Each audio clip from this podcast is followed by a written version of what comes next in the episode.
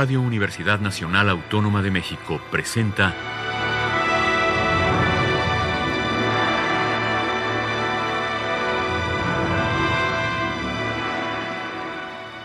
Hacia una nueva música.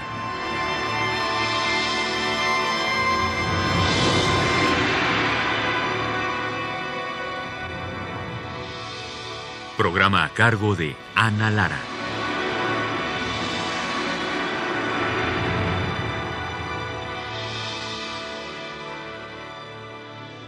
Buenas tardes, bienvenidos a Hacia una nueva música. El día de hoy está conmigo Gabriel Ortiz. Bienvenida, Gaby. Siempre es un placer tenerte aquí en Hacia una nueva música. Gracias, Ana.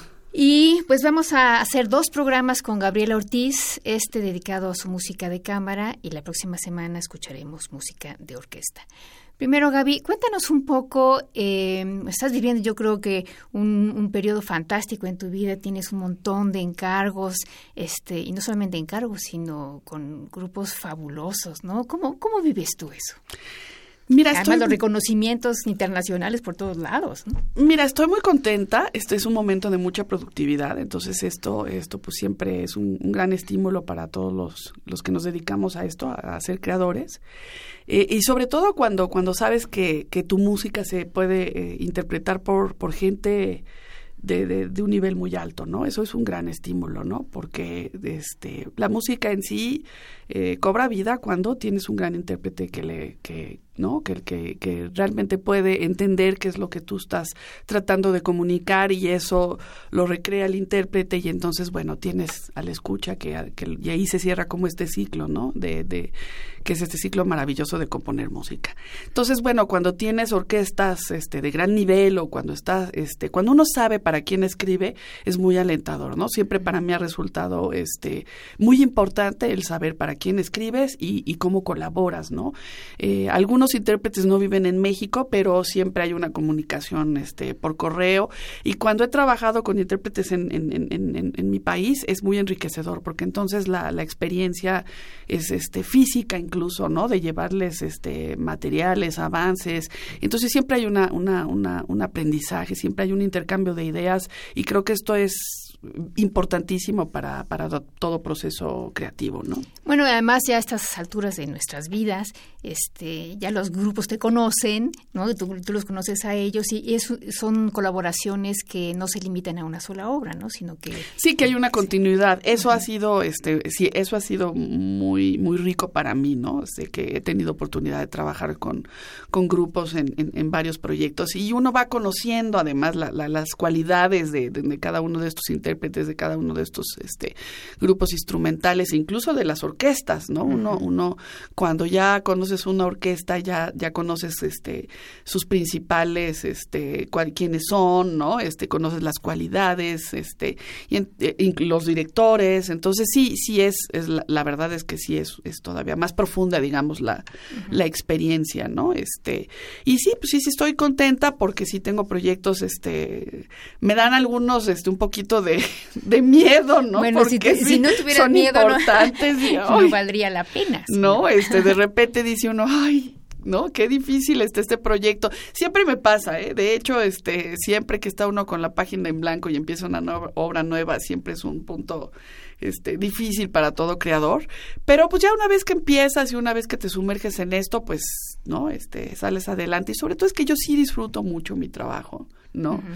Sí, sí de veras este, pienso que la música es una de mis grandes pasiones, ¿no? Y que la mejor manera que tengo de comunicación es a través del sonido, ¿no? Y cómo se organiza a través del tiempo, que es básicamente el hecho de componer y escribir música. Entonces, pues sí, sí es una. Y además una trabajas rápido, ¿no? Porque tienes una producción. Fíjate que compongo mucho, aunque no me siente en mi estudio. Este, uh -huh. siento que mucha parte de mi inspiración viene de la vida misma y con la intensidad que ésta se vive. Entonces, yo siento que la creatividad hay que salirla a buscar. No es que de repente llega por sí sola, sino que uno tiene que estar no abierto con esta sensibilidad a todo lo que nos puede decir algo, ¿no? Y, y esta curiosidad que es parte fundamental de todo creador, ¿no? Estar con esta curiosidad de buscar, de buscar información, de buscar cosas, de leer, de, de, de, de, ir al cine. O sea, todo punto de partida en un momento dado puede ser un material para, para desarrollar una obra, ¿no? Eh, claro, el problema más complicado desde mi punto de vista es que una vez que tienes una idea clara hay que saberla plasmar en la partitura porque es la forma en la que el compositor se comunica con el intérprete. Y esa tarea sí es una tarea de mucha disciplina, ¿no? Que requiere de mucha de mucho trabajo, de muchas horas de estudio, de mucha reflexión. Entonces yo lo que me pasa últimamente es que pienso mucho antes de empezar una obra, ¿no? Pienso a, eh, eh, empiezo a dilucidar cómo la voy a hacer, qué estrategias voy a tratar de utilizar para que esto pueda resultar, qué es lo que quiero comunicar. Ya cuando llego al estudio, algunas veces resulta ser más fácil, otras, otras no, ¿eh? es un poco impredecible, ¿no? Pero hay que sentarse y hacerlo, ¿no? Y hay que tener esa disciplina. Y hay días que uno avanza más y hay días que uno está un poco más este atorado, pero la verdad es que la única manera de sortear todos estos enigmas, porque la verdad es que es difícil describir cómo es que funciona la creatividad musical, este, pues es sentarse con mucha disciplina y estar todos los días en, en, esto, ¿no? muy bien, bueno, vamos a empezar escuchando el Mambo Ninón. Cuéntanos de esta pieza, Gaby. Mira, yo tengo una serie de piezas que se han dado este, de alguna manera, este, todo empezó, más bien, todo empezó por, por una pianista venezolana, Elena Riu, que, que, que, vive en Inglaterra y que conocí hace muchísimos años cuando yo estudiaba en Inglaterra. Y hizo un proyecto para Busian Hawks que se llamó eh, Salsa Music o Piano Salsa. Sí, luego, a mí me invitó luego a hacer uno de Rhythm and Blues a mí. Entonces, a partir de este proyecto, bueno, ella lo que quería era que este la salsa de alguna manera estuviera presente en estas obras de piano, este la estética obviamente totalmente libre a, a, lo que digamos el, el, el creador decidiera, este y entonces bueno, yo eh, tengo una afinidad con el mambo, digo, este... Pues hasta lo bailas, ¿no? Me acuerdo. lo bailo, me encanta, este, Pérez Prado es para mí como, no, o sea, tengo una foto de Stravinsky y al lado tengo una de Pérez Prado, me gusta mucho el mambo, ¿no? Este... Eh, siempre me ha gustado, más que la salsa o más que la rumba, es el mambo lo que, lo que a mí más me, me, me, me ha llamado la atención. Y entonces empecé a pensar un poco en, estas rumberas, ¿no? De los años 50 que se hicieron muy famosas, ¿no?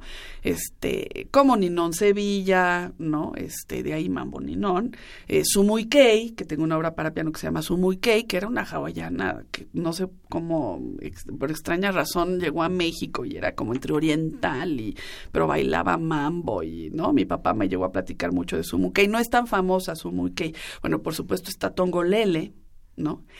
Y entonces, este, empecé primero por hacer esta pieza que se llamó Sumo Kei, ¿no? Porque me pareció que era la menos conocida de estas como BDs, de estas rumberas, ¿no? Amalia Aguilar, o sea, ¿no? Entonces dije, bueno, voy a, vamos, vamos a hacerla sobre Sumo Kei y hice esta obra para piano. Después surgió, este, con un, este, saxofonista francés, este, Nicolás Prost o Proust, no sé cómo se pronuncia su, su apellido, pero él, él es miembro del ensamble Variance de, de Thierry Picou. Y bueno, trabajando con el ensamble en un proyecto, él eh, me pidió que le escribiera una obra para saxofón y a lo mejor, y, y, si, y si yo quería, podía utilizar un instrumento de percusión, como muy sencillo, una obra que fuera didáctica, o sea, que fuera de un nivel intermedio para un ciclo de piezas que se iban a, publicar en, una editorial francesa. Entonces escribí Estudio Tongolele ¿no? O sea, se me ocurrió que, ah, porque además él decía que tenga una especie de identidad cultural porque pues parte de este de este compendio de piezas pues queremos que haya compositores de varios países. Entonces me ocurrió que podía seguir con esta idea de las rumberas y entonces escribí Estudio Tongolele, que es para saxofón y unos este shakers, unos pequeños como huevitos que tienen semillitas, ¿no? Y que entonces que es una cosa muy transportable, muy sencilla y que incluso otro saxofonista incluso puede tocar los los huevitos, los shakers, ¿no? Y después vino ya un, encargo de este dúo australiano, este H Duo, eh, para escribir una obra para, para piano y, y, este, y saxofón. Y me interesó y quise seguir un poco otra vez con esta idea de, de seguir homenajeando nuestras rumberas y entonces escribí Mambo Ninón. Pues vamos a escuchar de Gabriel Ortiz, Mambo Ninón, en la interpretación del H Duo.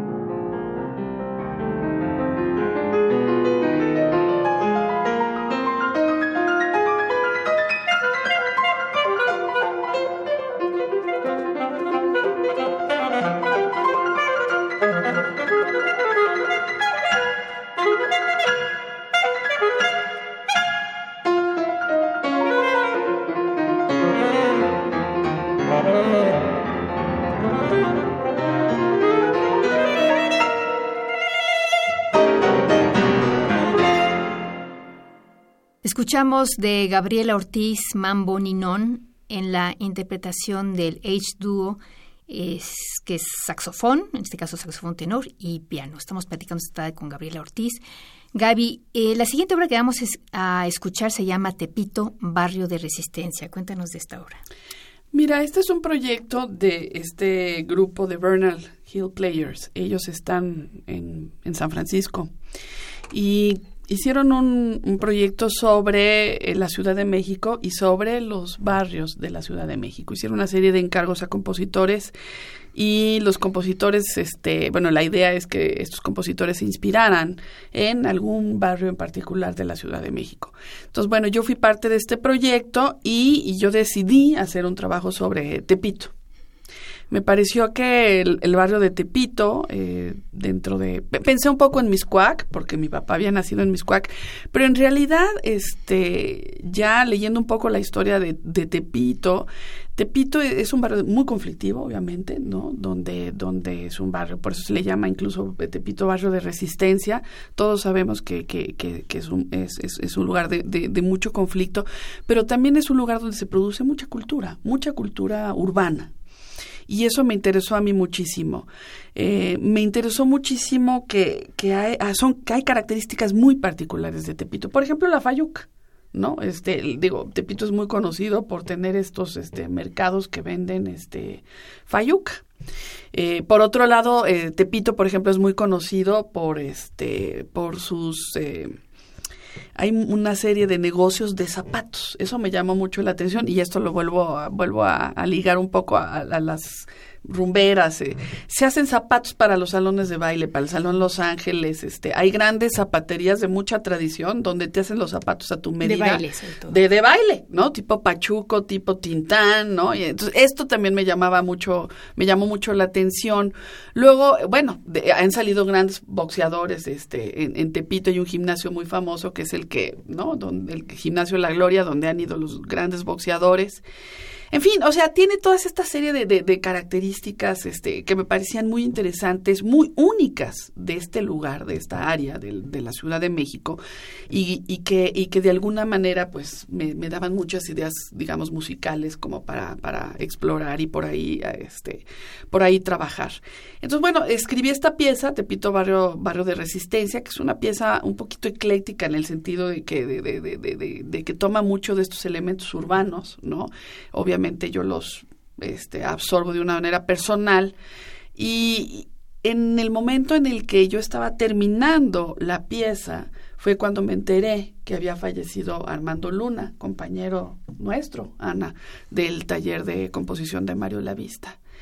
Y por un lado, bueno, por supuesto me dio una profunda tristeza, pero recordé que Armando siempre era muy arrabalero, ¿no? Era así, muy directo, muy... Muy vital. Este, muy vital. Y, y, y, recuerdo una vez que di una descripción de una obra suya donde decía, me encanta mezclar, muy ecléctico en su música, ¿no? Trabajaba muchos estilos, los mezclaba de una manera muy única, muy particular.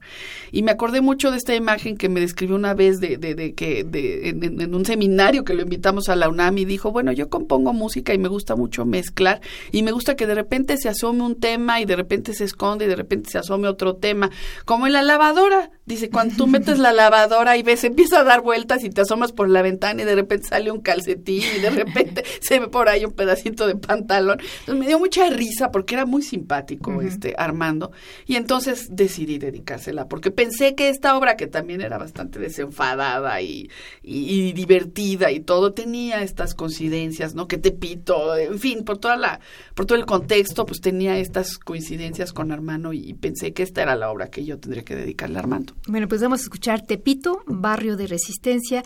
Es una pieza de Gabriel Ortiz para flauta, clarinete, cello y piano y la interpretación está a cargo de Bernal Hill Players.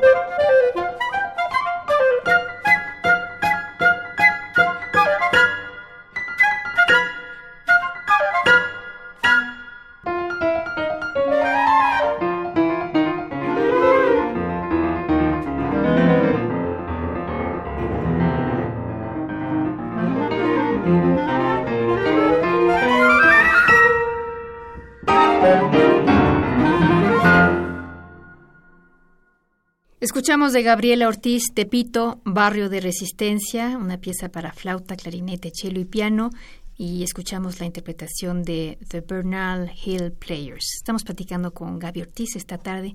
Gaby, bueno, pues tú eres pianista y eh, has estado realizando una serie de estudios y preludios. ¿Por qué surgió esta idea? Fíjate que esta idea este, es curioso porque en, en muchos casos, y, bueno, en las dos piezas anteriores son ideas extramusicales que son las que detonan una idea creativa, pero en el caso de los, de los estudios y de los preludios son ideas musicales, las que eh, puramente musicales, una cuestión mucho más abstracta, ¿no?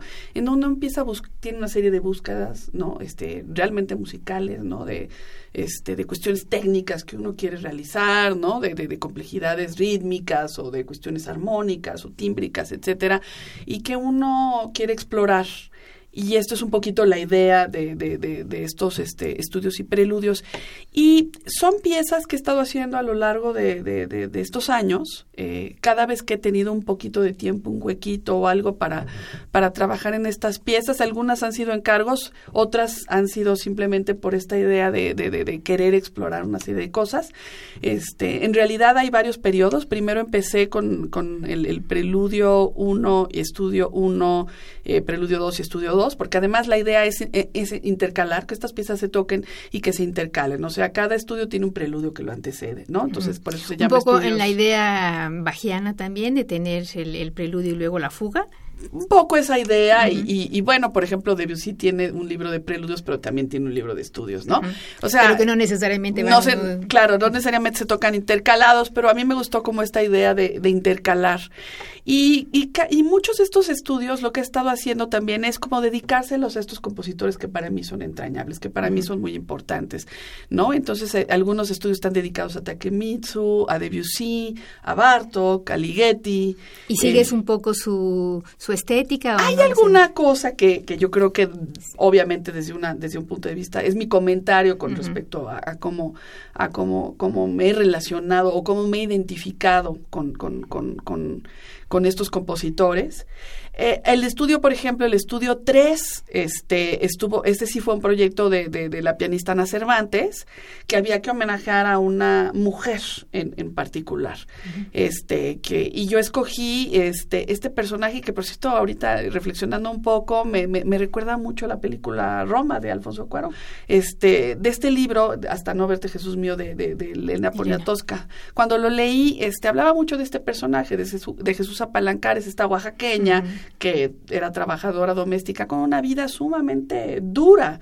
Y ella habla mucho de este personaje. Entonces me pareció que era interesante homenajear a una mujer que, que normalmente pues está marginada, que no tiene voz y que de pronto a través de a, través de Poniatowska ella le da le da voz a lo que piensa esta mujer, a lo que vive esta mujer, ¿no? Y que bueno, que representa no solamente la vida de una mujer, sino de muchas que, que tienen esta esta situación. Este, esa en particular está dedicada a, a, a, esta a este personaje, digamos, que obviamente yo no lo conocí, pero que está narrado por por Poniatowska. Y después tengo otro estudio, por ejemplo, que es un homenaje a John Cage. Entonces, eh, esta es para piano preparado, entonces, ¿no? Este, el piano está preparado con diversos este, materiales, este, que esto, bueno, fue algo que hizo Cage en los años 30 y 40. Y bueno, esto es por ejemplo, otro homenaje a John Cage. Entonces, muchos de ellos, sobre todo los estudios, exploran muchas cuestiones, este, el virtuosismo se centra mucho en cuestiones rítmicas, ¿no? Que el pianista tiene que resolver cuestiones rítmicas muy complejas y la simultaneidad de estas rítmicas, ¿no? Este, cómo resolver estas, estas cuestiones, ¿no? Una mano está haciendo una cosa completamente asimétrica e independiente a la mano izquierda y entonces creo que ahí es donde radica mucho el, el, virtuosismo y la, la el, ¿no? Este, de estos estudios y, y, estas cuestiones técnicas que se tienen que, que, resolver, que es lo que se plantea un estudio, ¿no? Un estudio normalmente se plantea un objetivo que, que, se tiene que resolver a nivel técnico.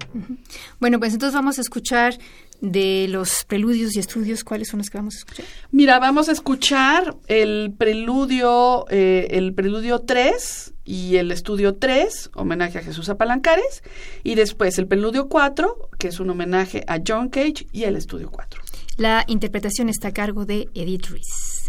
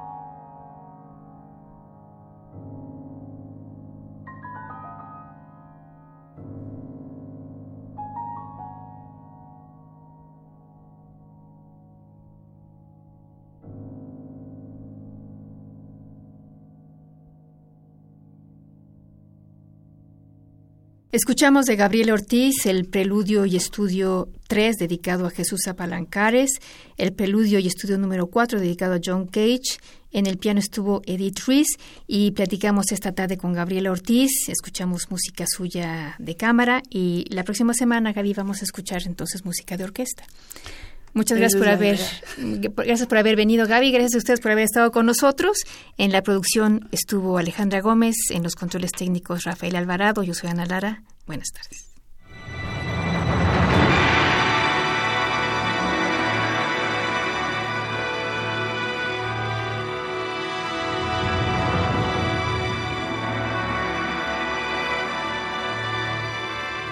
Radio Universidad Nacional Autónoma de México presentó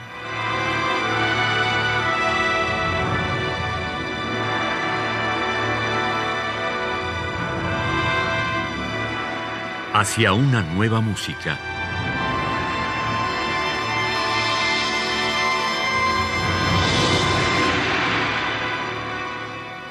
Programa a cargo de Ana Lara.